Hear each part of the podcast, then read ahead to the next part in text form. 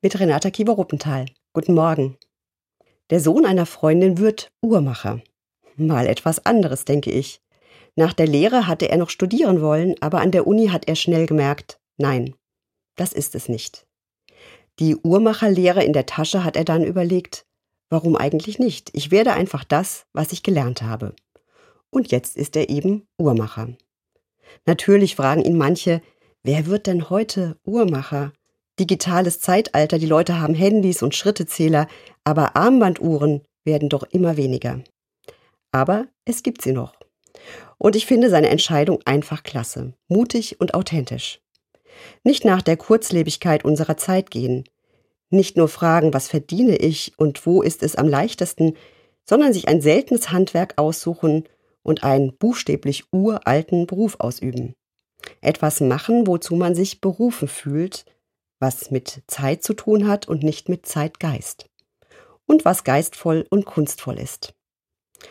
Wir brauchen überall Fachkräfte, heißt es. Die Pflege und andere soziale Berufe suchen dringend Nachwuchs.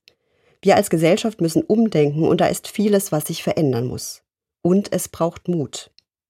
Wie toll, wenn junge Menschen uns das vormachen, solchen Mut, eine Berufung zu finden und der nachzugehen. In der Bibel gibt es alle möglichen Berufe und Berufungen. Jesus hat vor allem gepredigt, aber sein Vater Josef ist Zimmermann gewesen und so wird auch Jesus diesen Beruf gelernt haben, bodenständig und handfest.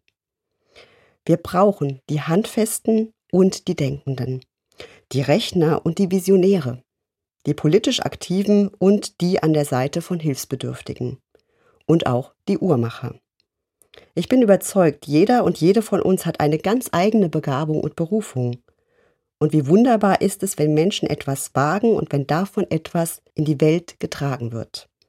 Und wenn am Ende dann noch zwei beschenkt werden, der Berufene und der glückliche Besitzer einer funktionierenden Armbanduhr. Renata Kiewer-Ruppenthal, Mainz, Evangelische Kirche.